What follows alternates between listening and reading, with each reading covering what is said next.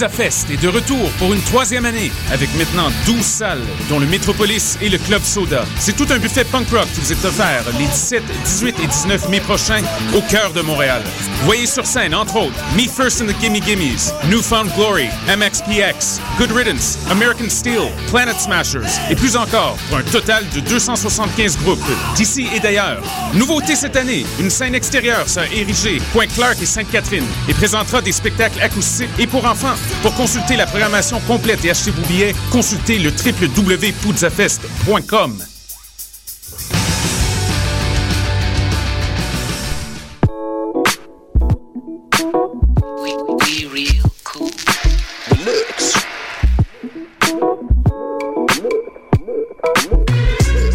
Vous écoutez Choc FM, l'alternative urbaine.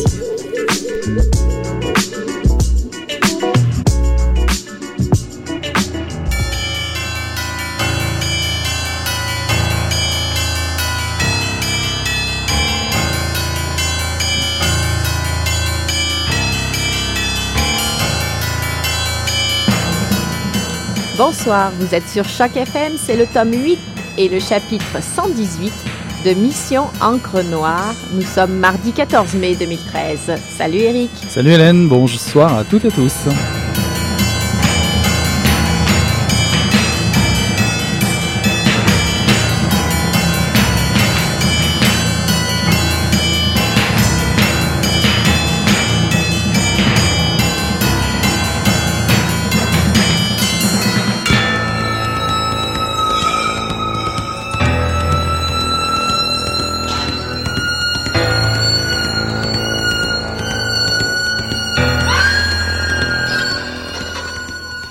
Bonsoir. Donc, euh, nous avons décidé de nous intéresser ce soir à la littérature pour jeunes adultes. Alors, euh, nous aimerions avec Eric euh, dédier cette mission encre noire d'une heure au, romancier Alain Ulysse Tremblay, décédé il y a quelques jours.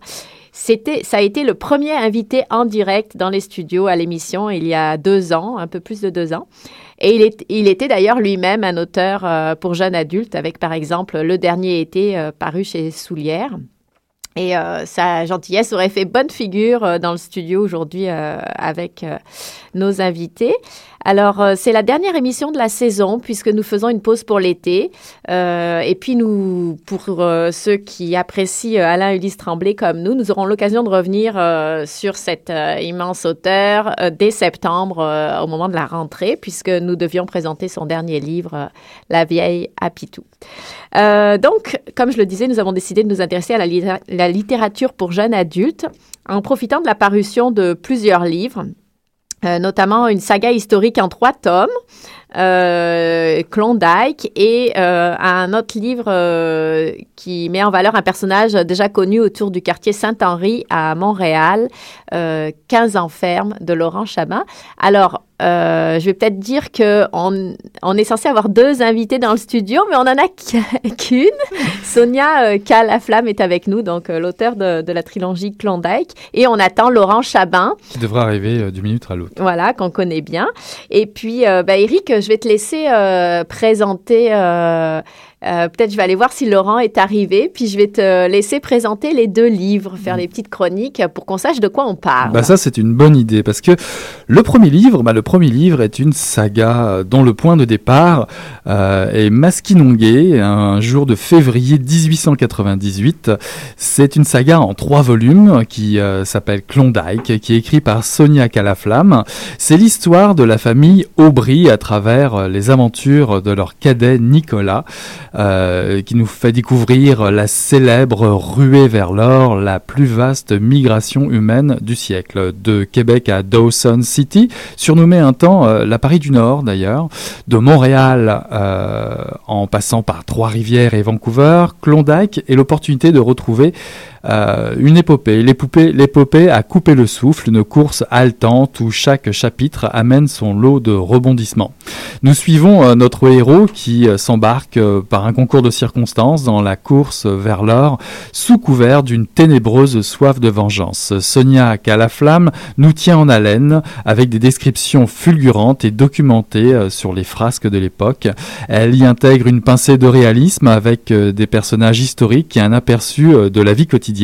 Une pincée d'émotion également, nous faisant descendre des rapides sur des rondins de bois, affronter le gel ou rencontrer des personnages intrigants tels l'Amérindien malécite Joseph ou la belle Claire qui brise le cristal enchantant ou évidemment le clan des méchants frères du bois. Euh, l'auteur nous ouvre donc l'horizon du Far West canadien à un rythme trépidant, celui de l'aventure. Euh, je vous encourage d'ailleurs à découvrir le Montréal ou le Vancouver de l'époque.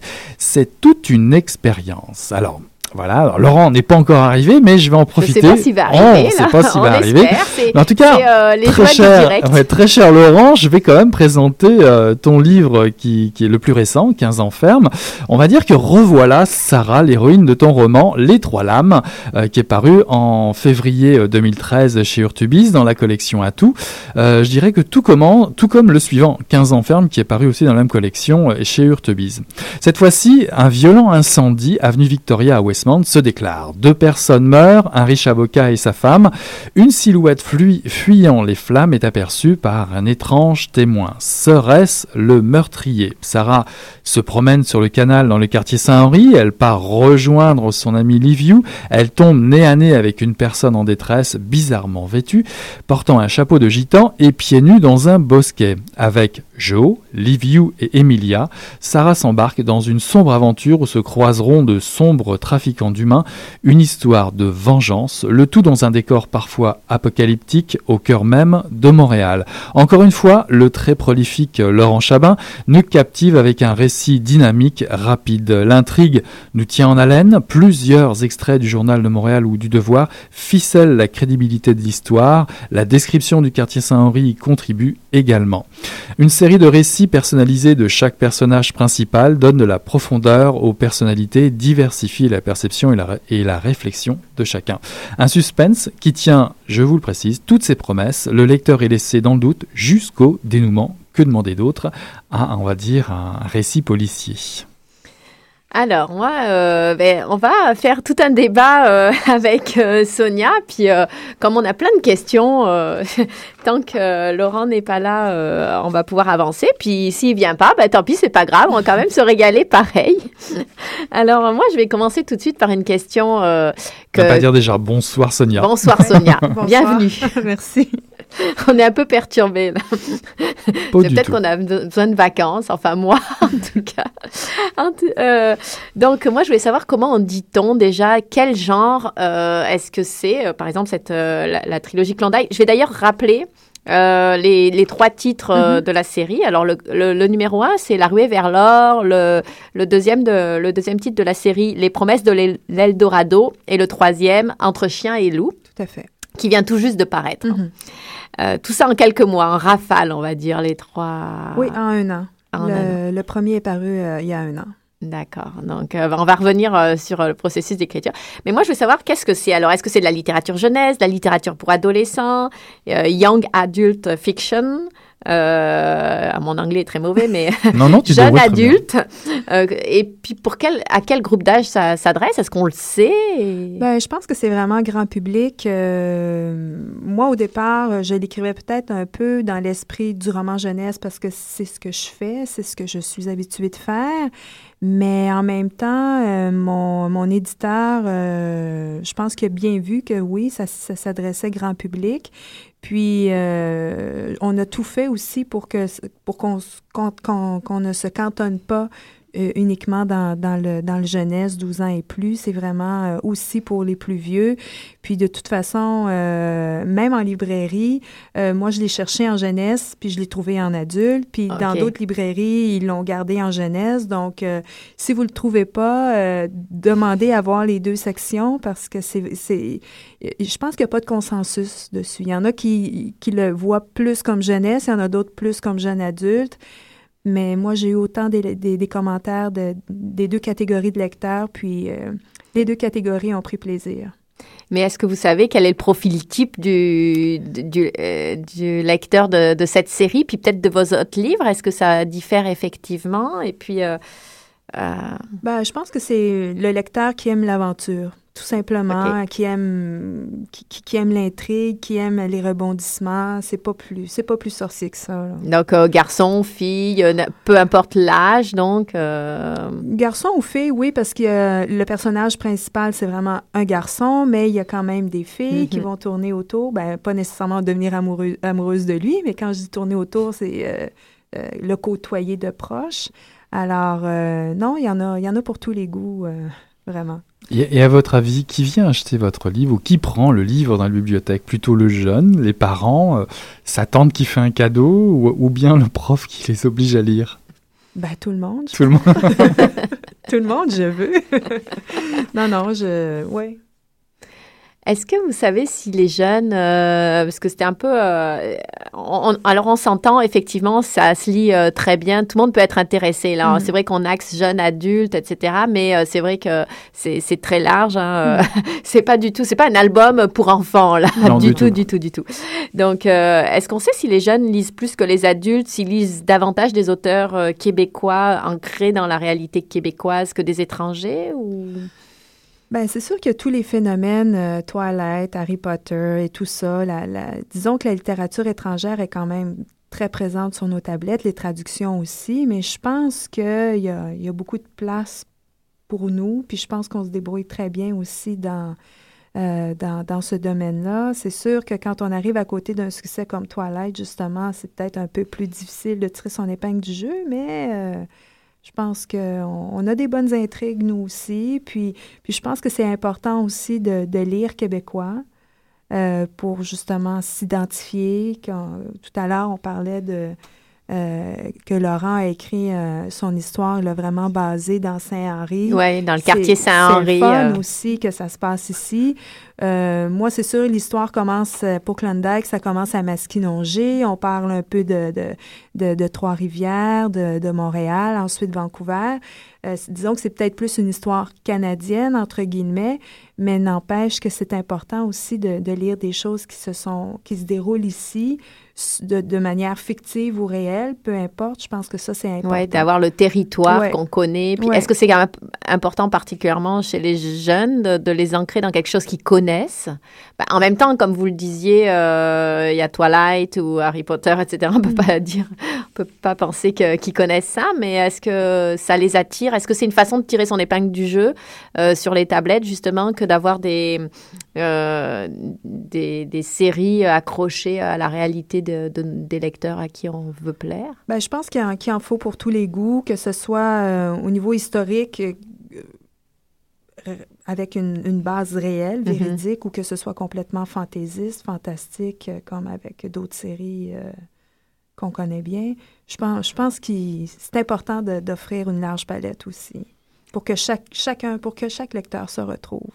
OK, donc euh, chacun peut après ouais, faire ses choix ouais. au milieu de toute cette mmh. offre, en fait. Et puis dans Klondike, euh, vous avez vraiment ancré vos personnages au Canada, mais aussi au Québec. Ça, c'est oui.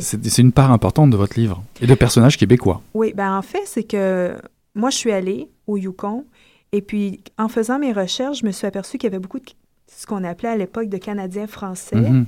qui étaient là-bas. Alors, je me suis dit, ben c'est pas euh, complètement farfelu de faire des... De faire des personnages d'ici qui s'en vont Qui auraient migré. Exactement. Euh, okay. Parce qu'il y en avait quand même beaucoup et il y avait des, des, des, des Québécois, des, des, Canadiens français qui, qui possédaient des, des, euh, des concessions là-bas. Il y en a beaucoup qui ont, qui ont, qui ont tenté l'aventure de l'art. Donc, oui, c'est ça. C'était pas farfelu de, de, créer ces personnages-là. Puis ça me plaisait bien aussi parce que, bon, c'est ça. Je connais le territoire, je suis déjà allée à Masquinongé, je connais un peu Montréal. Donc, ça, fait, ça facilite aussi les choses. Oui, c'est plus facile ouais. d'être réaliste ouais. et puis euh, de bien dire les choses. Alors, euh, Laurent Chabin vient de nous rejoindre. J'ai pas, pas, mis bonsoir. Euh, bonsoir. Laurent, ça va bien? Oui, J'ai la mauvaise idée de venir en voiture. ouais, on le savait que c'est une mauvaise idée. Alors, il fait un temps à vélo, non? Alors, ben voilà, ben, pour te punir, moi je commence tout de suite avec une question. Alors, euh, Sonia pourra répondre aussi euh, de son côté. Euh, moi, je veux savoir si tous les deux, si vous vous sentez en concurrence avec les jeux vidéo. Euh, euh, quand vous offrez euh, finalement vos, vos livres lecteurs là sur les tablettes, on en parlait des, des librairies, des bibliothèques. Comment est-ce qu'on on fait pour accrocher les jeunes à aller vers la lecture face alors qu'ils sont intéressés par les messageries, les écrans, dit-on? Et puis, euh, est-ce que est-ce qu'aujourd'hui ils lisent euh, autant, ils lisent plus euh, Est-ce que l'électronique les, les détourne de la lecture? Moi, je pense que l'électronique détourne davantage les adultes de la lecture que les, les jeunes. C'est intéressant. Parce qu'ils, euh, oui, ils jouent beaucoup avec des, euh, à des jeux vidéo, ils tripotent sans arrêt leurs petits machins, là, dont, dont j'ignore le nom et l'utilité exacte. Mais euh, ça ne les empêche pas de lire en plus. On- on- je- m- J'écris pour les adultes et pour les, les, les jeunes. Alors peut-être que mes livres pour les adultes sont chiants, hein, mais en tout cas, Je crois per- pas. per- personne ne les lit, alors que mes romans pour les jeunes sont, sont quand même Mm. euh, lus suffisamment pour que j'en vive. Donc, euh, D'accord. Et moi, puis, je me euh, sens pas en concurrence. Ouais. Pour moi, c'est deux choses complètement différentes. Puis c'est pas euh, l'un n'exclut pas l'autre et vice versa. C'est vrai que c'est, on nous demande souvent de trouver, de- d'accrocher le lecteur mhm. vite, mais c'est vrai que dans, dans, dans ma partie, dans le roman policier, c'est, c'est évident qu'on accroche le lecteur dès, dès que c'est possible. Mm. Le- un roman policier qui démarre à la page 50, c'est, moi-même, je suis incapable. Si. Mais c'est sûr aussi que dans les, les romans euh, un peu plus modernes, on essaie toujours, par exemple, d'insérer quelques textos dans, dans le- l'intrigue. Les- L'éditeur demande de plus en plus ça, de faire référence à des iPods, des iPhones, des, peu importe, pour justement que les jeunes se sentent un peu plus interpellés. Moi, ça me fait rire. là. Je suis en train justement de, de, de préparer un, un roman là, qui va sortir en septembre, puis c'est ce que mon éditrice m'a demandé. Fait que je me dis, ben oui, OK. Mais euh, bon. Bon, dans Klondike, au je- moins. Je me sens pas. euh, je me, oui, c'est ça. C'est un roman On y- historique, donc euh, on évacue. En fait, vous avez pris le raccourci avec Klondike. Pas de problème Non. de texto, on est au Far West canadien, tout est arrangé. Ouais. Euh, Est-ce que c'est euh, c'est vraiment particulier d'écrire pour les, pour les jeunes euh, je veux dire, de dépasser, on va dire, de euh, vous fréquentez les, les- vous, vous les fréquentez beaucoup, vous imprégnez de, de vos lecteurs, de leurs univers. euh, Est-ce que vous êtes obligé de reprendre leur code, par exemple? Les questionnements qu'ils ont aussi euh, par rapport à la vie ou des choses comme ça? Bah, moi, les, les questionnements qu'ils ont par rapport à la vie, c'est les mêmes que j'avais à leur âge, que mes parents avaient à leur Mhm. âge, et on peut remonter jusqu'à Cro-Magnon comme ça.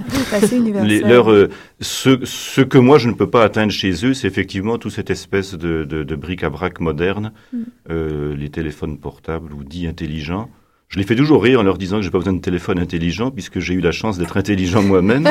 Donc c'est, ça règle le problème assez vite. Mais je suis, je suis incapable de leur parler le, de ce qu'on a, de ce qu'on pourrait penser par être parler leur langage. Mhm. De toute façon, ça change tous les cinq ans. Je- J'étais euh, j'étais capable de parler comme un étudiant français il y a 40 ans. Maintenant, si je rencontre des étudiants français, je comprends pas ce qu'ils me disent. Mais euh, on- pour Non, nous, les étudiants, on les les- comprend jamais. De toute façon, regardez l'année dernière. je- comme écrivain pour la jeunesse, je pense que, en tout cas, moi, j'essaie plutôt de les accrocher justement avec ce qu'ils Mhm. ne vont pas trouver dans les Mhm. dans les jeux vidéo. Là, je suis en train d'écrire un roman qui est destiné, mais, disons, aux, aux 12-14 ans. Et il y a un moment où mon, mon narrateur, mon personnage, qui est une espèce de d'intellectuel un petit peu rebelle sur les bords, mais comme il est né dans une bonne famille, c'est assez confortable. Et il est en train de persuader une, une fille de Saint-Henri, qui elle vient d'un milieu extrêmement misérable, de lire le petit, le, le petit, le, le petit cours d'autodéfense intellectuelle de Normand Baillargeon. Donc, Ok. C'est cité tel quel, il y a la référence. Je veux dire, après tout, je vais pas leur parler de texto ou de, de, de- de trucs que moi je ne connais pas. Je leur parle de Baillargeon et du petit cours d'autodéfense intellectuelle. Si sur 100 lecteurs, il y en a un qui a l'idée de se dire, tiens, qu'est-ce que c'est que ce bouquin Euh, Allons voir. lire. Mhm. Ben écoute, euh, j'aurais fait plus. j'aurais été, euh, été plus utile qu'en essayant de faire comme eux et de parler waouh, genre, wow. Non, ça, je sais pas. Je, sais même Ouais, et en plus, c'est ça, c'est peut-être pas tout le monde non plus. On, se fait- Mm. on a sans doute beaucoup de clichés aussi. euh. Oui. Bon, je pense que, comme disait Laurent, euh, les, les questionnements euh, existentiels, ça transcende les époques. Mm. C'est, ça a peut-être une autre forme, mais le fond, lui, reste le même. Donc, euh, Et je disais quelque part qu'il y avait, il y avait toujours, euh, pour écrire pour les jeunes, alors c'est un article qui, qui parlait de cette littérature, euh, disait qu'il y avait toujours le thème de la survie. Puis alors, ce qu'on remarque aussi, c'est qu'il y a un peu le côté euh, initiatique, évidemment, euh, dans, vos, dans vos romans à tous les deux. Euh, ou l'avancée vers bon l'âge adulte parce que ça met en scène est-ce que déjà aussi autre question est-ce que c'est important de mettre en scène des adolescents quand on écrit euh, ou des jeunes adultes quand on écrit aux, aux jeunes adultes ou on pourrait euh, évacuer complètement euh, des personnages de cet âge-là? Ben toi, je pense que tu l'avais déjà fait dans Je la fais- conspiration du siècle. Oui, mais je fais les deux. Même des- dans des romans destinés à des Ouais. lecteurs beaucoup plus jeunes que ça, il y en a où c'est des romans avec des adultes Ouais. qui sont un peu cucu là, mais c'est pas pour faire jeune, c'est juste que j'ai besoin de personnages un peu stupides, sinon on comprendrait trop vite. mon donc forcément c'est mieux des adultes Mais euh, non, c'est pas. Quand j'étais petit, je lisais Jules Verne, ça me gênait pas du tout. Alors, est-ce que ça veut dire que l'adulte serait plus ancré dans le réel, alors que le- l'adolescent peut, peut permettre plus de liberté, plus de fantaisie? C'est curieux, mais je dirais que oui. Ouais, J'ai moi longtemps aussi. cru qu'on se laissait davantage aller quand on écrivait pour les adultes, et c'est pas vrai. Mm. On peut se laisser beaucoup plus aller avec des ados parce qu'ils n'ont pas encore été tout à fait formatés. On peut leur dire des choses que des adultes ne vont pas comprendre. Je m'en suis aperçu il y a un an. Je pense effectivement qu'on peut aller plus dans l'imagination, dans l'imaginaire. Par contre, je serais pas d'accord pour la censure. On peut pas tout dire en jeunesse. Mhm. Je- Quand je parle de censure, c'est plus le côté cru, le côté Mhm. un peu plus raide de certains propos. En adulte, on peut plus le faire. Mhm. En jeunesse, euh, notre éditeur va un peu Mhm. nous... euh, même si vous vous auriez tendance Ouais. naturellement des, Mm. parfois à y aller Ben, ça dépend. Des fois, il y a un personnage qui peut être un peu plus rebelle, qui Mhm. peut être un peu plus, c'est ça, raide, Mhm. cru. Puis des fois, c'est... c'est- Mais bon, on peut pas faire tout un roman comme ça parce que ça passerait pas euh, en jeunesse. Alors oui, on peut creuser plus, plus profondément du côté de l'imaginaire en jeunesse, mais peut-être au niveau de, de certains sujets, on peut peut-être plus se laisser aller côté adulte pour dire les choses telles qu'ils nous viennent, peut-être parce qu'on est adulte, justement, je sais pas. Oui, mais c'est à nous de les dire autrement. Mm. Effectivement, Oui. on peut pas dire, euh, on peut pas faire parler des personnages n'importe comment. Non. Puis j'y tiens pas non plus spécialement, mais euh, je, là, je parle de plus en plus dans mes dans mes policiers pour les jeunes de thèmes dont j'ai parlé dans ma science-fiction pour adultes, qui n'a eu aucun succès parce que personne ne comprenait de quoi je parlais. Ben là, j'en parle dans mes romans policiers. Quand je vais dans des écoles, je leur explique de quoi je parle. Mhm. Et euh, évidemment, ils sont un peu euh, interloqués au début parce qu'ils n'ont pas l'habitude qu'on leur parle de la prédation économique ou des, euh, euh, des, Mm. des brigands de la banque. Eux, Ils pensent plutôt que le, dans, un, dans un roman policier, qu'est-ce que c'est qu'un criminel? C'est un type qui a une sale gueule, qui, Qui, qui vole les sacs des petites vieilles, qui tue tout le monde. Et le, le- le meilleur moyen que j'ai de les introduire à, à une autre criminalité, c'est que je, je- je leur dis, ah, j'en prends un. Je, c'est toujours très personnalisé. J'en prends un. Je dis, toi là, tu voles un iPad dans un magasin, tu vas aller en prison. Mais un banquier détourne 25 millions, il y va pas. Tu comprends ça? Non, oui, personne comprend. Bien, oui, mais alors pourquoi? Je dis, bah c'est ça. Je vais vous expliquer ce que c'est que le crime. Les cours de crime par Laurent Chabin, ça doit être... ça doit être- Vous, êtes- vous qui êtes criminologue au départ, je crois, Sonia. Qu'est-ce que vous en pensez? Non, mais je pense que c'est c'est- c'est tout à fait vrai. Euh, moi, je me suis spécialisée en prévention de la violence, mais euh, parce que je préférais travailler avant que le crime, l'émergence du crime, plutôt qu'avec des criminels endurcis, par exemple. Mais effectivement, euh, il y, a, y y des facettes de la criminalité qu'on connaît moins, comme Mhm. justement les, ceux qui, qui la font et qui ont des cravates, Ouais. ou encore la victimologie. C'est- c'est Et eux, ils n'ont pas eu la prévention de la violence Non. avant, ils n'ont pas eu la chance de. non, c'est souvent, c'est des gens de bonne famille, mais tu sais, comme les paradis fiscaux et tout ça, c'est vraiment, c'est horrible.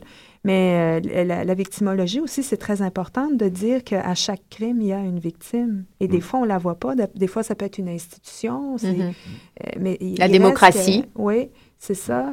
Euh, qu'on paie avec nos impôts à nous. Mhm. Donc, la victime est collective. Euh, c'est pas nécessairement quelqu'un qui est en sang au plancher. C'est Ouais. une partie de la criminalité, mais il y en Ouais. a une autre dont on leur Ouais. parle jamais. Mhm. Exactement, ils sont pas conscients de ça. Et puis Sonia, vous parlez aussi d'une histoire, d'une autre façon de lire l'histoire à travers Clondia. Oui, dans la Parce que dimension pédagogique, c'est ça. Ben, c'est drôle parce que dernièrement, euh, j'ai eu une critique dans une revue et on me disait que c'était une façon euh, d'apprendre l'histoire. de- En lisant Klondike, c'était une façon d'apprendre l'histoire sans trop se forcer. Pour, pour, le, oui, pour vous ou pour euh, le lecteur? Ben, pour le lecteur, je pense. Alors, euh, ben, c'est ça, je pense que c'est assez documenté pour que les, les, les, les jeunes qui, et les moins jeunes qui, qui, qui veulent en savoir plus ont vraiment euh, aient des, euh, des pistes de départ pour aller euh, explorer plus loin parce que c'est sûr que j'ai pas pu abo- aborder tous les petits sujets, toutes les, toutes les facettes de cette ruée vers l'art. Il y en a tellement, il y avait tellement de personnages euh, historiques qui ont vraiment existé et Mhm. chacun en soi euh, aurait pu avoir un roman juste, à eux. D'ailleurs, je rappelle qu'en quasiment quatrième, avant la quatrième de couverture, vous faites une petite biographie de certains Oui. personnages existants et qui ont une réalité Mhm. historique et, et vous faites des petites biographies rappel, de rappel de leur rôle à travers l'histoire. Euh, vous le faites. Vous présentez aussi, euh, d'ailleurs, je crois qu'il y a un petit dessin où vous présentez aussi euh, qu'est-ce que c'est une concession, comment ça se, comment ça se bâtit euh, finalement. Mhm. Vous avez un rôle quand même pédagogique assez important. Important. Est-ce que c'était une intention de départ, le rôle pédagogique, alors ou que ce soit dans le côté économique ou euh, ou euh, comment le monde, le monde, je vais vous expliquer comment le monde marche aujourd'hui euh, chez Laurent et puis euh, vous le côté, euh, l'intention pédagogique sur le côté historique. Est-ce que c'était euh, volontaire ou c'est juste le sujet qui, les sujets Non. qui vous passionnent? Non, moi, c'était pas volontaire. J'avais envie de mettre ça, par exemple, comme dans le premier, La ruée vers l'art. euh, à la fin, je mets, parce que les, chaque prospecteur qui se présentait euh, au Canada, au, Klondike, devait avoir avec eux une tonne de matériel euh, de campement ou de prospection et des provisions. Alors, moi, je me suis souvent demandé à quoi ça ressemble une tonne de... C'est quoi cette tonne-là? À quoi elle correspond? Alors, dans le premier, je mets la liste. 400 livres de farine, 150 livres de bacon, euh, une tente, euh, un ci, un ça, euh, 12 chaussettes de laine. Euh, Alors tout ça, ça faisait la tonne que chaque personne devait. Alors ça, je trouvais ça important parce que moi-même, en tant qu'écrivaine, je me suis longtemps posé la question avant de trouver l'information. Alors je me dis, si moi je me la pose, il y a bien des chances que mon lecteur aussi se la pose. Mhm. Et puis dans le deuxième, c'est une euh, effectivement c'est une coupe transversale de la de la prospection minière. Donc comment on faisait pour creuser le pergélisol sur une trentaine de pieds? Et un peu, euh, c'est ça, le dessin, le schéma de, de, cette exploitation-là. Et ça aussi, je trouvais ça important, in- in- intéressant de, de l'insérer. Mais c'était pas euh, nécessairement avec une visée pédagogique. Ouais, c'était juste que ça. euh, puis ça répondait à votre curiosité, donc à celle. euh, Oui, puis ça donnait une plus-value à l'ouvrage, je pense.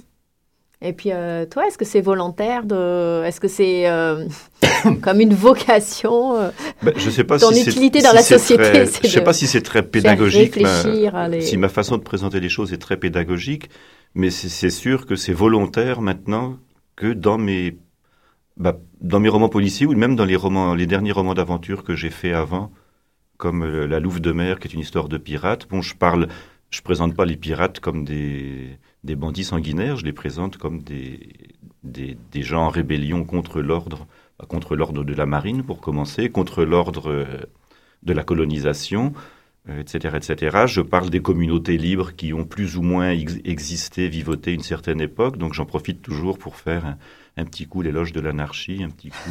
euh, Mais euh, oui, c'est volontaire maintenant que je- je- j'introduis ça dans, dans mes romans parce que je j'arrive plus à me satisfaire de faire juste un roman à suspense.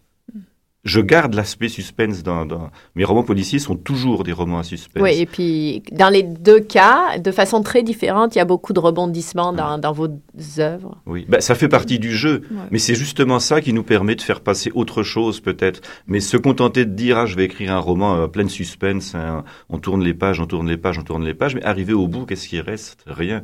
Alors oui, on va faire des, des droits d'auteur, on va gagner des, notre vie. Euh, on va être richissime, comme tous les écrivains le sont, c'est bien connu. Moi, je euh, ça me paraît, ben, c'est peut-être parce que je me sens vieillir, je sais pas, mais je, je, je peux plus me contenter juste d'écrire des histoires. C'est trop futile. Bah, 20. non, mais c'est que si je peux faire autre chose, pourquoi ne pas le faire? Bon, moi je vais essayer de glisser une lettre d'amour dans tout ça, c'est Xavier Caféine.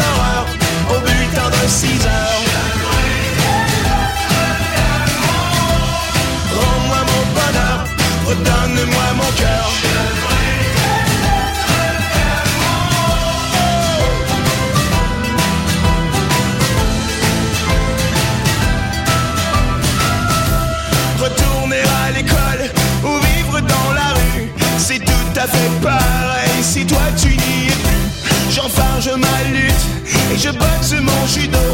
Hélas, je ne suis plus un vainqueur. Je passe à la télé, mais j'en ai rien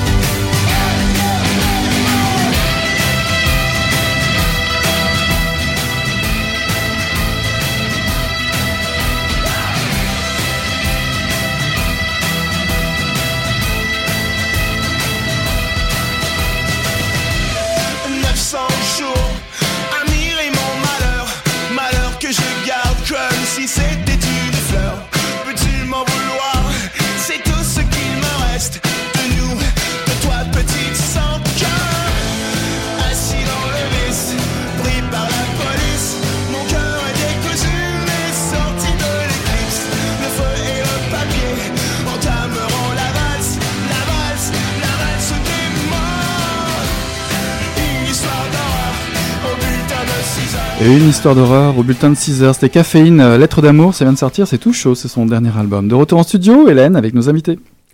Alors, euh, moi, je voulais savoir, euh, tous les deux, de façon différente, euh, Sonia avec euh, la trilogie, donc euh, Klondike, et puis euh, Laurent euh, avec le personnage de Sarah, vous, vous, vous êtes dans des formes de séries, euh, plus ou moins. Enfin, je sais pas si tu considères que c'est une série, euh, Laurent. Euh, euh, 15 ans ferme fait partie d'une Bah, série. donc Sarah, on la, on la voit revenir dans un deuxième roman. Oui, c'est ça. Puis elle va revenir parce que je l'aime bien. Donc, euh, mais c'est des, c'est pas vraiment un effet série parce qu'on peut les lire dans, dans le désordre et puis c'est simplement des personnages qui reviennent.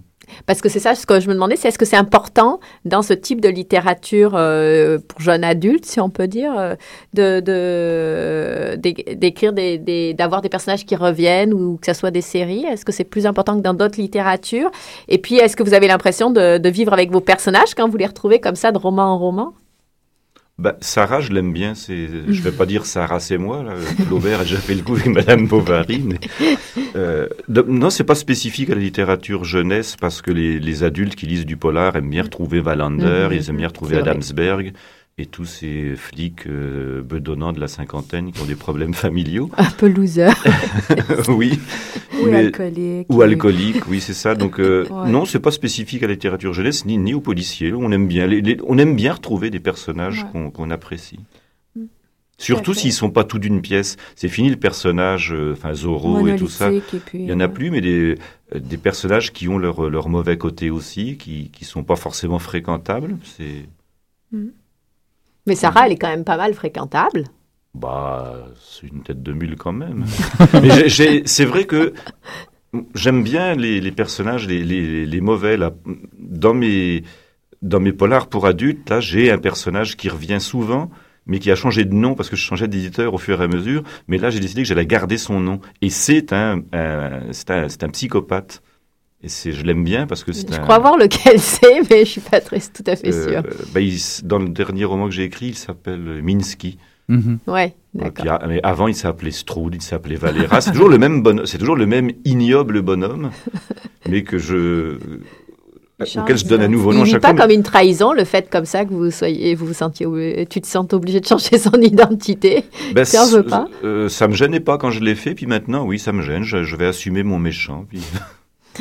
Mais moi, je les assume, mes méchants. Ouais. Je les trouve beaux, je les trouve intéressants. Ils font partie de l'histoire. Puis c'est ce qui permet aussi au personnage principal de se dépasser, Oui, d'aller oui. plus loin, de, de se découvrir aussi, des fois en partie.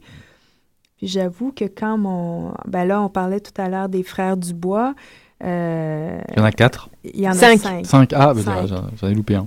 Euh, quand, quand, quand il y en a un, entre autres, euh, quand il est mort, euh, ça m'a euh, ça m'a touché. La façon qu'il est mort, là, je ne je, vous dis pas comment parce que c'est dans le troisième, mais ça m'a ça m'a touché. C'était c'était une scène qui était très... euh, ça- c'est en un paragraphe et puis des fois je le relis puis je me dis, et c'est dans ce paragraphe-là, il y a toute l'essence du personnage, dur, euh, euh, sans pitié, puis c'est pas quelqu'un, il est en train de mourir et il sait, puis il va pas tout d'un coup se mettre à prier Dieu. Mhm. Tu sais, c'est vraiment... euh, Jusqu'au bout, il Jusqu'au était bout, tel que euh, salaud. vous l'avez imaginé. ouais. ouais. Puis moi, ça me, ça me plaisait de le faire comme ça. C'est sûr que, bon, ça m'a fait de quoi de, de- de le faire mourir, mais en même temps, bon, il y a une fin à toute chose. Mais est-ce que vous les préparez tous en même temps, ces personnages, ou au fur et à mesure, il y en a qui se découvrent, qui apparaissent? Euh, Quand j'ai fait Klondike, euh, je les ai tous faits euh, avant la rédaction, mais et, euh, et j'en avais imaginé au départ qui finalement n'ont pas trouvé place dans le roman. Et puis, tantôt on parlait du personnage de Claire, la, la- la- la jeune bourgeoise, la jolie bourgeoise. Elle, elle devait apparaître seulement dans le 1, dans le tome 1, dans l'épisode du train, quand Nicolas prend le train pour aller à Vancouver. Puis finalement, je me suis dit, non, elle, je la garde. Il y a quelque chose à, faire avec elle. Alors, c'est là qu'elle devient chanteuse et qu'elle va, va briser le cristal avec sa voix. Mais au départ, c'était pas elle qui devait être là, ça devait être un garçon. Puis bon, de fil en aiguille, je me disais aussi que c'était bien d'avoir un peu plus de filles que de... euh, en fait, qu'il y, ait un équilibre pour que les, les lecteurs et lectrices puissent vraiment prendre plaisir à la lecture. Mais elle, elle n'était pas prévue au départ. Puis à la fin de, la trilogie, est-ce qu'on est triste de laisser ces personnages ou on a envie de, faire une nouvelle trilogie avec les mêmes euh, parce qu'on est attaché Ben moi, j'étais pas triste, non, de les, de, de, les laisser. Maintenant, ils vont vivre dans, dans la tête des lecteurs. Vraiment. En fait, euh, quand ça se termine, ça, se termine un peu sur, un, sur une question, qu'est-ce qu'on qu'est-ce qu'on va faire? Nicolas se pose cette question-là avec un autre des personnages. Et puis, euh, et puis mon éditrice a dit, ouais, mais, mais tu réponds pas à la question. Qu'est-ce qu'ils vont faire? Ben non, c'est ça. C'est au lecteur à, à trouver sa propre fin réponse. ouverte. Oui, c'est ça. Il y a une fin ouverte.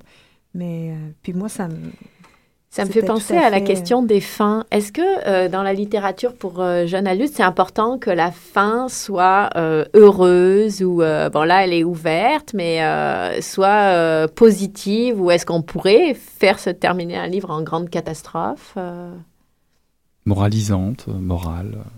Ah, moi, je trouve que dans la vraie vie, il y a du plus puis du moins. Alors, en général, mes romans, euh, Nicolas, euh, Nicolas revient à Masquinongé, mais tout n'est pas comme avant. Mhm. Il revient avec de l'or, mais tout n'est pas comme avant. Et puis lui, il va avoir une blessure fondamentale. Euh, donc, euh, ça se termine bien parce qu'il a trouvé de l'argent pour aider sa famille, mais ça se termine pas comme il voulait tout à fait. Donc, pour moi, ça, c'est un... Quand je m'adresse aux 12 ans et plus, c'est important pour moi de, de parler de la vie telle qu'on la, qu'on la voit. La vie n'est pas tout le temps rose, mais Mhm. pas tout le temps noire non plus. Tandis que pour les plus jeunes, 7, 8, 9 ans, j'ai tendance à aller plus du côté positif Mhm. pour pas que ça soit trop dramatique. Je sais pas si... Et toi, t'es Laurent? Bah, dans, les, ça. dans les romans policiers, on peut pas ressusciter les Ouais. morts, donc euh, c'est difficile de dire que ça finit bien. En revanche, ce que je fais de plus en plus, c'est que mon, le, le, le, le criminel à la fin n'est pas pris. Le lecteur sait qui c'est, parce qu'on peut pas lui faire ça, de ne pas résoudre l'énigme, mais on le, on le laisse partir. Et ça dépend. Ça Mais peut dans être- 15 ans ferme, euh, on comprend quand Ben- même que euh, le réseau est démantelé. Oui. Je ne veux pas en dire trop non plus pour ceux qui vont lire. oui, mais dans le fond, qui, qui est l'assassin dont Oui. Ouais. qui- euh, D'accord. La, la responsable du meurtre qui a. Moi, j'étais soulagée quand même. On peut, je pouvais quand même pas la faire condamner. Et puis dans, dans Les Trois Lames, le roman précédent, c'est la même chose. Euh, Joe, c'est un assassin. Il a quand même tué une personne. Bon, c'est pas beaucoup, mais. enfin, On a buté. mais euh, non, j'aime bien que l'assassin ne soit pas pris à la fin. Et justement, c'est euh, quand je suis dans une école, ça me permet d'expliquer aux élèves ce que c'est. Qu'est-ce que c'est qu'un crime Mhm. Et je leur, je leur dis, bon ben, euh, là, si j'attrape une de vous, que je lui flanque des claques et je la, je, je l'assassine, je lui coupe la tête, je la viole, oui, c'est sûr, je vais être un vrai criminel. Mais si je fais ça, si je prends, puis toujours, comme j'ai dit tout à l'heure, je prends une fille en particulier, je dis, toi, je t'attrape, là. Je, je t'attrape, je te viole, je te mutile, je te tue. Ton père me tombe dessus et lui, il me tue à son tour. C'est un meurtrier. Légalement, c'est un meurtrier. Mhm. À quoi tu crois qu'il va être condamné? Mhm. Si jamais on le condamne un tout petit peu trop, tout le monde sortira dans la rue pour, le, pour, le- pour en faire un héros. Donc, Qu'est-ce que c'est qu'un crime? Ouais, c'est ça. Et puis, c'est euh, même chose, les, les- les grands criminels, quand je leur parle de George Bush, criminel de guerre, au début, ils rigolent, puis après, je leur explique, ne riez pas, c'est vrai. Oui, en fait, le, le, le, le- le meurtre, par exemple, qui est proscrit dans notre société, peu importe. Mais par exemple, euh, euh, les soldats, Mhm. en temps de guerre, c'est Oui. prescrit. Oui, Tu peux tuer. Ouais, Ou le, le policier payé en pour fonction, ça. le Mhm. policier en fonction aussi. Mhm. Donc, proscrit, prescrit, il y a la, la- des fois, la limite Oui. est, très, est très mince. Puis il y a les morts qu'on provoque sans. euh, qu'on provoque par des actions, par exemple. Euh, effectivement, faire. euh, euh, faire passer des bulldozers sur un village de mineurs autonomes euh, pour implanter. euh, je, et je fais référence à quelqu'un de bien connu qui a eu beaucoup de problèmes avec la justice, donc justement, je ne vais pas trop donner de nom, mais euh, il y a des gens qui, qui ne tuent pas, qui ne se salissent pas les mains hontement, qui font tuer en imposant Mm. le- de, de- de noyer une vallée ou d'enterrer un village ou de faire. Ça existe. C'est clair. D'ailleurs, les changements climatiques aussi tuent d'une certaine fait. Oui. D'a- D'ailleurs, j'ai lu quelque part euh, dans un journal, je pense que euh, lorsque tu as écrit 15 ans ferme, tu t'es reposé sur un, un fait d'actualité, il me semble. Oui, oui, oui. les- J'ai changé le nom de la. euh, je sais plus comment s'appellent mes personnages, mais les, les vra- et ce- dans mon livre, ce sont des Roumains. Liv- Mais dans- Liviu, Liviu, euh, Oui, Oui, bah, Liviu ne fait pas partie du, des Non, gangsters, mais, là, mais euh, je, oui, je sais plus comment s'appellent les autres, mais le, j'ai j'ai gardé avec moi, chez moi, le, le dossier de. Le, le dossier de presse de ce gang qui s'appelait les, c'est la famille Domotard. Ils sont, je pense, toujours en jugement. Je sais pas si c'est terminé, Mhm. mais bon, ils ont été, ils ont été pris. Le, réseau a été démantelé, puis ça va recommencer ailleurs. Mm. C'est trop juteux le, trans- le, le trafic de personnes humaines, ça, ça marche. Est-ce que vous, alors une question un petit peu différente, est-ce que vous ajustez aux compétences de lecteur supposées euh, de en lecture? Euh, Est-ce que euh, vous faites attention euh, ben, au vocabulaire, euh, à, je sais pas, à faire des phrases plus courtes ou parce qu'on dit toujours que c'est c'est difficile euh, pour les jeunes ou qu'ils n'ont pas des compétences de lecture forcément euh, aussi développées qu'on aimerait? Ou est-ce que, euh, encore une fois, là, ça n'a rien à voir C'est après, c'est à accrocher euh, pour justement. euh, Ben, quand on écrit vraiment pour les plus petits, première lecture, quand ils sont en première, deuxième année, oui, là, on fait attention. Oui. Mais moi, à partir de 10-12 ans, Les euh, ados, non. et moi, je pense qu'ils sont capables de relever des vrais défis de lecture, puis ils sont capables d'en prendre beaucoup plus que ce que les parents pensent Pense, et ce oui. que les profs Mhm. pensent Oui. aussi. Puis, sont lisez n'importe quel best-seller pour adultes et regardez comment c'est écrit. C'est pas, on est loin de Proust hein, quand même. c'est clair. Et puis, euh, selon vous, pourquoi cette euh, littérature euh, est euh, souvent mal aimée ou dénigrée, ou alors que, et que les médias en parlent si peu? Est-ce que c'est parce qu'il y a tellement de choses que c'est difficile de On, on parlait de- du fait qu'il y en avait beaucoup, beaucoup en début d'émission. Est-ce que c'est justement parce qu'il est difficile de s'y retrouver parce qu'il y en a beaucoup? Est-ce que ou est-ce qu'il y a d'autres alors qu'elle se vend bien finalement euh, plutôt mieux que la littérature pour adultes? Comment vous expliquez cette distorsion entre sa place dans les médias et, et sa- son, son manque de succès d'estime, si je Est-ce que est-ce qu'elle souffre euh, finalement un peu comme le polar il y a quelques années d'être euh, mis comme considéré comme un sous-genre? Mais le fantastique aussi. A Le fantastique comme aussi, ça, Il y a très longtemps. Mais la littérature en elle-même en souffre pas, puisque les jeunes Non. achètent, enfin, achètent des livres, oui, ou- puisqu'on en vend, donc euh, il y a bien quelqu'un qui les achète. Mais le- le- l'absence de d'écho dans la presse vient surtout de ce qu'un journaliste, c'est comme quelqu'un qui à la base veut avoir l'air intelligent. Donc s'il parle d'un roman jeunesse, il n'aura pas l'air aussi intelligent que s'il parle d'un roman comme ça. Qu'un auteur a mis 15 ans à écrire. mis 15 ans à écrire, même si c'est juste parce qu'il ne sait pas écrire et que ça Ou lui a juste pris parce qu'il 15 avait ans. un autre job. Parce que- voilà, voilà c'est ça. Sous prétexte parfois qu'on écrit vite, euh, on considère que c'est bâclé. Beaucoup de gens pensent que j'écris vite, c'est faux, j'écris extrêmement lentement, mais je ne fais que ça. Ouais, ça. Alors Moi, même quand je fais à- ouais. 4 pages par jour, Ouais. c'est c'est c'est minable, c'est nul, les 4 pages par jour. N'importe quel étudiant fait ça en une heure. Mm. Et moi, il me faut une journée entière, donc j'écris lentement, mais j'écris tous les jours. Mais on ne peut pas écrire bâclé quand on fait Non. du jeunesse parce que notre lecteur, c'est pas juste le jeune. Ça va être l'enseignant, ça va être Oui. le parent, ça va être le libraire, les- l'éditeur au oui, début. ça va être le libraire, le bibliothécaire, Mm. les, les membres des, euh, des jurys pour les prix, pour les nominations, pour Mm. ci et ça. Donc, on peut pas faire du bâclé. Puis quand on fait du roman historique aussi, on peut encore moins parce que Mm. là, on, a, on, est, re- on est redevable, on doit rendre des comptes à l'histoire avec un grand H. Donc, on peut pas... euh, Alors justement, je vais revenir sur euh, le côté historique. Et puis, euh, ben, Laurent, toi, tu nous disais que tu t'étais inspiré d'un d'un fait divers pour 15 ans ferme. Oui. Euh, mais là, je voulais savoir, au niveau historique, ça prend beaucoup de temps de, de documenter, parce qu'il y a beaucoup de, effectivement, euh, vous expliquiez, Sonia, qu'il y a beaucoup de, de recherches. Enfin, en tout Mhm. cas, c'est ça, c'est ce qu'on sent. Est-ce que c'est vous qui les avez faites? Mhm. Vous vous êtes appuyé sur euh, des recherchistes, euh, Non, non. des ouvrages, ou alors, et puis combien Oui, de temps ben ça moi, prend j'ai 10 pour écrire? J'ai 10 recherchistes. non, non. Je suis pas...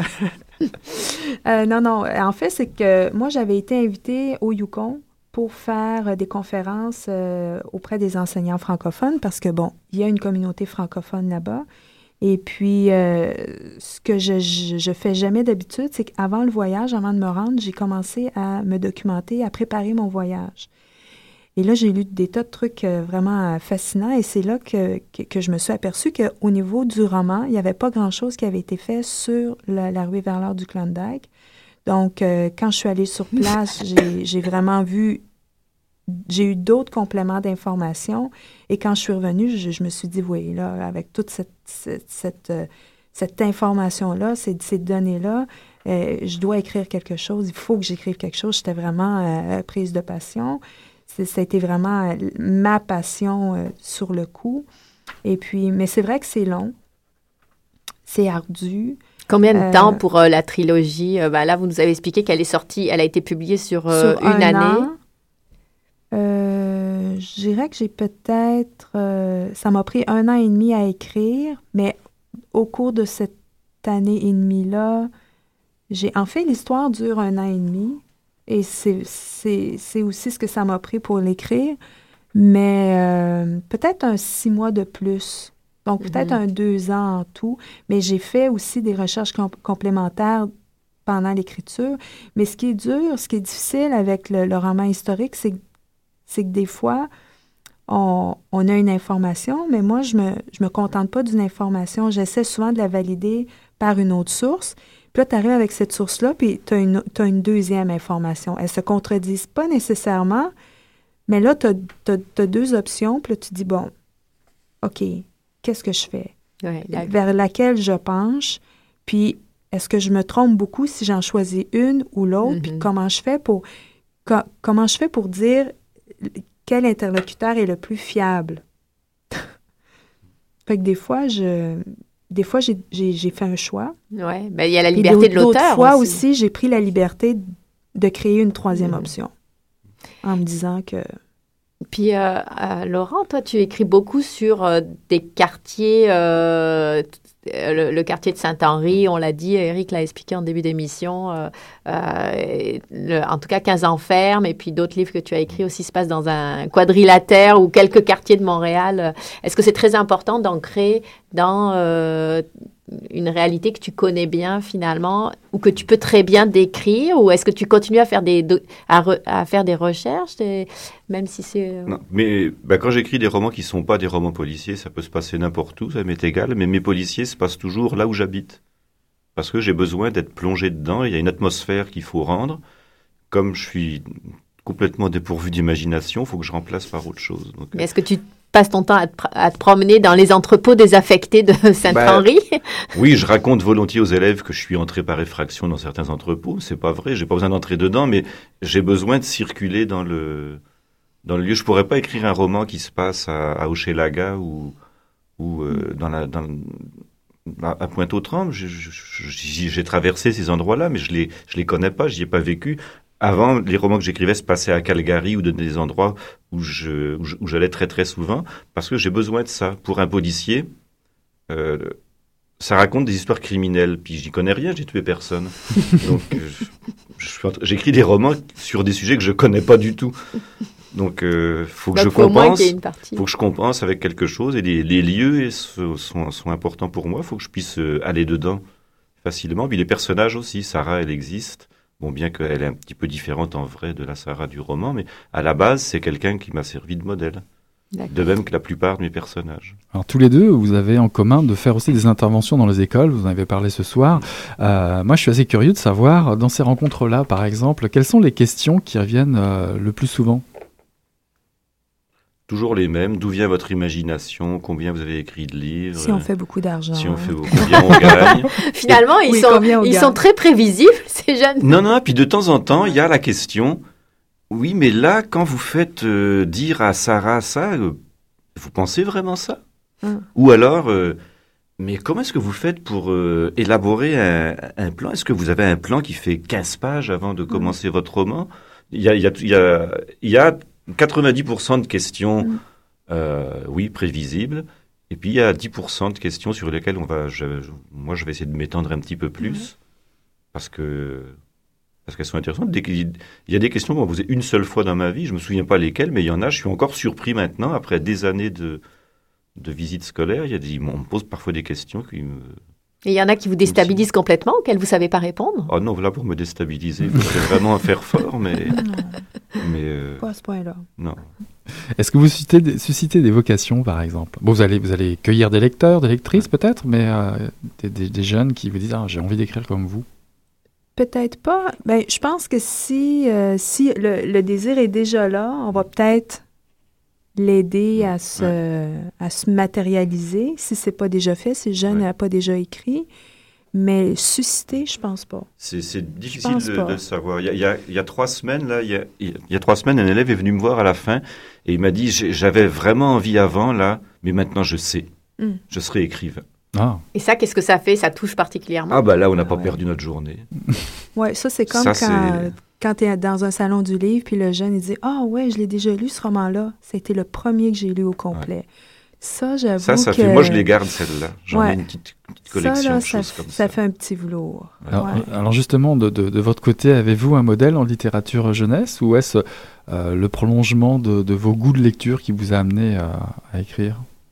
Pour les, pour le- les jeunes. pour les jeunes Moi, personnellement, quand j'étais petite, là, au primaire, je lisais pas beaucoup parce que je trouvais, je trouvais rien qui me plaisait vraiment. Il y avait La Comtesse de Ségur, Les, les Malheurs de Sophie, euh, Petite fille modèle. Club des cinq, le clan des sept. Toutes mes amies lisaient ça et recommençaient la lecture année après année. Et je les avais chez moi. Et à chaque année, bon, quand c'était le tour des... Je, je commençais. Puis au bout de 10 pages, je décrochais, je n'étais pas capable. Et ça a été... Et donc, j'ai pas beaucoup lu et je pense que j'ai commencé à lire parce que j'avais j'avais envie d'écrire les histoires que j'aurais aimé lire. Et ça a été à 12 ans, euh, au, en secondaire 1, une lecture obligatoire, Suzanne Martel, Surréal 3000, qui était, c'est ça, c'était un, un texte de science-fiction, puis c'était une lecture obligatoire. Et c'est là que, je pense que c'est le premier roman que j'ai lu au complet. Qui, qui vous a Et- accroché. et qui m'a accroché au point de dire, ouais, OK, il y a des livres. J'avais pas accès à ces livres-là, mais là, je, je sais qu'il en existe et que je peux peut-être les trouver. Alors là, c'est là que j'ai compris que, ouais, ben, il y avait peut-être la bibliothèque euh, où je pouvais aller, puis là, j'en ai découvert plein. Mais avant 12 ans, j'ai pas beaucoup lu. Donc, en fait, quand le, le- quelqu'un vient au Salon du Livre, un jeune vient au Salon du Livre en disant c'est le premier livre que j'ai lu au complet, ça Mm. résonne avec Ouais, euh, tout à fait. vos propres frustrations Mhm. puis espoirs, euh, Ouais, finalement. ouais.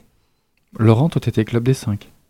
Bah, je, Oui, mais ça ça a pas duré très très longtemps parce que euh, comme ma mère s'occupait de la bibliothèque itinérante, j'avais accès à une quantité énorme de livres. J'avais des frères aînés qui me donnaient leurs livres, ce qui fait que j'ai toujours lu un peu au-dessus de de mon âge. Donc euh, moi j'ai été fasciné par Edgar Poe, mais je pense que j'étais en primaire 5, quelque chose comme ça, quand j'ai découvert Poe. Puis ça m'a ah, ça m'a fait un choc. Je pense que c'est le premier auteur dont je me souvienne.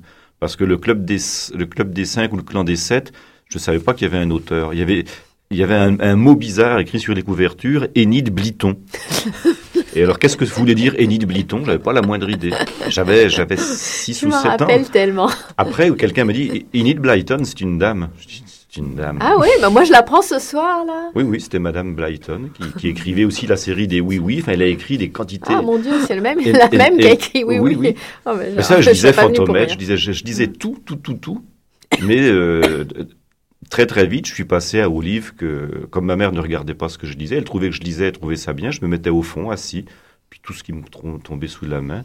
Mais est-ce que ça veut dire que vous conseillez aujourd'hui aux jeunes éventuellement de lire, euh, au lieu de lire, euh, mettons 15 ans ferme, des, vrais romans, euh, les tiens peut-être, policiers pour adultes assumés, on va dire? Quand je leur, quand je, quand je suis en secondaire 2 ou 3, c'est-à-dire qu'ils ont 14 ans, quelque chose comme ça, je leur dis, écoutez, j'écris des livres pour la jeunesse, mais on va pas en parler puisque là, on est entre adultes. Et euh, alors, ils ricanent, ils ricanent, puis quand je les regarde bien, je leur dis, écoutez, là, vous vous êtes vus? Biologiquement, vous êtes capable de vous reproduire. Je vous demande pas de me faire un dessin, je sais, j'ai déjà fait, mais donc vous êtes des adultes. On va laisser tomber la, la jeunesse. Vous êtes des jeunes adultes peut-être, mais vous êtes des adultes. Euh, Forcez-vous un petit peu, puis vous allez trouver des choses plus intéressantes peut-être que ce que vous avez vu. Dans le fond, et, et ce qu'on fait comme littérature jeunesse, je sais pas, Klondike, pourquoi est-ce que c'est un roman jeunesse? Pour moi, c'est un roman. Ouais. Euh, Mm. Tu le publies avec une, sous une couverture euh, classique chez euh, un éditeur qui fait que de la littérature lit- tout court, pas jeunesse, ça passera Ouais. aussi bien. Mhm. Et on peut faire, on change une couverture et le bouquin mène une. Oui. D'ailleurs, Une ça s'est fait dans l'autre sens aussi. Il y a des Mm. adultes, des, Oui. des, des livres qui étaient totalement vus comme des bou- bouquins pour adultes qui sont aujourd'hui vendus euh, euh, sur les tablettes euh, jeunesse. J'ai- été très Oui. étonnée de voir avec, euh, c'est ça, avec une nouvelle couverture plus jeune, Oui. hein, on va dire. C'est-à-dire que si on prend nos lecteurs pour des imbéciles, c'est sûr que ça va être de la lecture d'imbéciles. Mais si on considère que on écrit pour des jeunes de 12, 13, 14 ans ou plus, puis quand je dis ou plus, c'est parce qu'il n'y a pas. Moi, je, mets- je, je vais placer effectivement une limite vers le bas. J'ai certains 15 ans Mm. ferme là, des, des élèves de primaire, non. C'est un peu un, un peu rude. Puis je pense que ça les ennuierait de toute façon. Mais euh, il n'y a pas de limite supérieure. Et il y a des. Euh, quand je vois des profs qui viennent me dire Ah, j'ai adoré ce livre, ils m'en parlent comme s'ils me parlaient de, de, je sais pas quoi, moi, de Fred Vargas ou de Henning Mankell. Bah, oui, pourquoi pas C'est pas à Mais eux c'est que je parce pensais. qu'ils ont eux aussi besoin de savoir un peu mieux quel est, c'est quoi le crime, Oui, mais euh, quand de ils le remettre, lisent, leur ils- mettre ils- les idées en place. Oui, peut-être que ça les intéresse aussi en tant que lecteur adulte. Voilà, bah, Effectivement, comme disait Sonia au début, la différence, c'est qu'il n'y a pas cut, bi, merde à, à toutes les pages. Voilà, le- savez, Laurent Chabat arrive en retard, mais en général, ça, on a beaucoup de choses à dire, ça se développe très longtemps. Si vous avez envie de le, de le rencontrer, d'ailleurs, Laurent, je- tu, tu es à Knowlton, je crois, ce, ce week-end. Euh, oui, au festival de, au printemps meurtrier de Knowlton, oui. C'est ça. Et euh, tu, as- tu interviens auprès des jeunes, je crois. Tu as... Oui, je vais faire euh, deux interventions dans une école et puis le reste, ce sera avec des vieux. Ah bah là, on y sera alors, hein, je te promets. En tout cas, c'est la pause d'émission pour l'été, pour Mission Encre Noire. On prend quelques petites vacances. Euh, Bah, et toi, t'en prends pas parce que tu es sur une autre émission à ouais, choc. ouais, ouais, euh, c'est culturel avec les festifs. En tout cas, on a été ravis de vous recevoir. Merci beaucoup, Sonia. Euh, merci beaucoup, Laurent. Merci. Euh, on se reverra bientôt, évidemment. Donc, ce soir, on présentait euh, les livres, euh, la, la saga Klondike 1, 2 et 3, La rue Verlois, L'or, Les promesses de l'Eldorado et Entre chien et loup. Et euh, les deux livres de Laurent Chabin, Les trois lames et 15 ans ferme. Bah, écoute, chez euh, chez chez Urtubise, Urtubise. exactement. Bah, je te souhaite de belles vacances, Hélène, puis on se revoit en septembre. Bon, ben, bon travail à la radio. Merci beaucoup. Bonsoir à toutes et à tous. Bye. Bonsoir. Au revoir.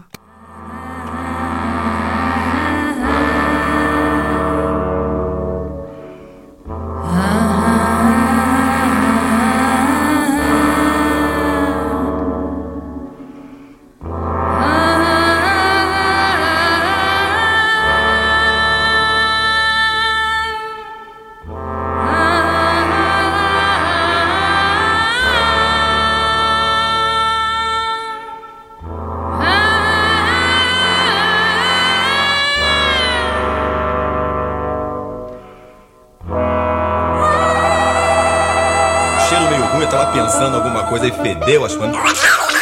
Pô, mas o negócio tava bom, bicho. O negócio tava bom, só quando ele tava tão entupido. Olha, Quem diria, hein? Greta Garbo acabou de irajar, hein? É, mas eu tava falando pra você, né? Depois que eu passei a me sentir, aí o negócio ficou diferente.